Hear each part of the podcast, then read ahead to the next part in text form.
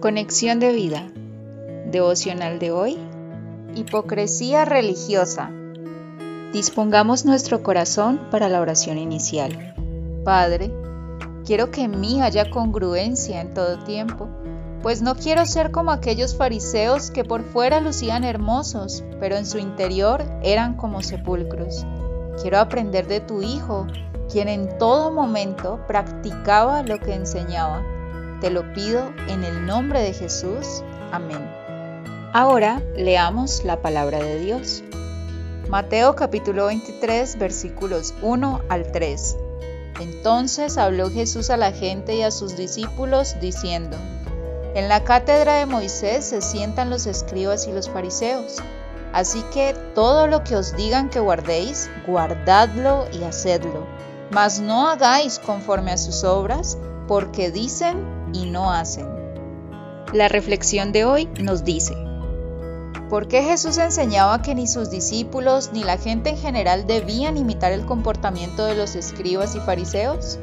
Porque al examinarlos no encontraba congruencia entre lo que enseñaban y lo que hacían, pues por fuera los fariseos aparentaban tener justicia e integridad, pero por dentro solo estaban llenos de robo, hipocresía e iniquidad. ¿Qué es lo que origina que tanto en los fariseos como en cualquier otra persona se comience a vivir bajo la hipocresía religiosa? Esa que no nos conduce a andar en integridad.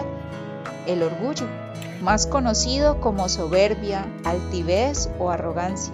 Pues este es el que nos impulsa a que cuando escuchamos la palabra de Dios no la queramos practicar, ya que quita de nosotros la humildad aquella que es la que nos conducirá a admitir ante Dios que estamos actuando mal, que le necesitamos para corregir nuestra manera de pensar, hablar y actuar a fin de andar en integridad. Hermanos, reflexionemos. ¿Estamos viviendo bajo la hipocresía religiosa?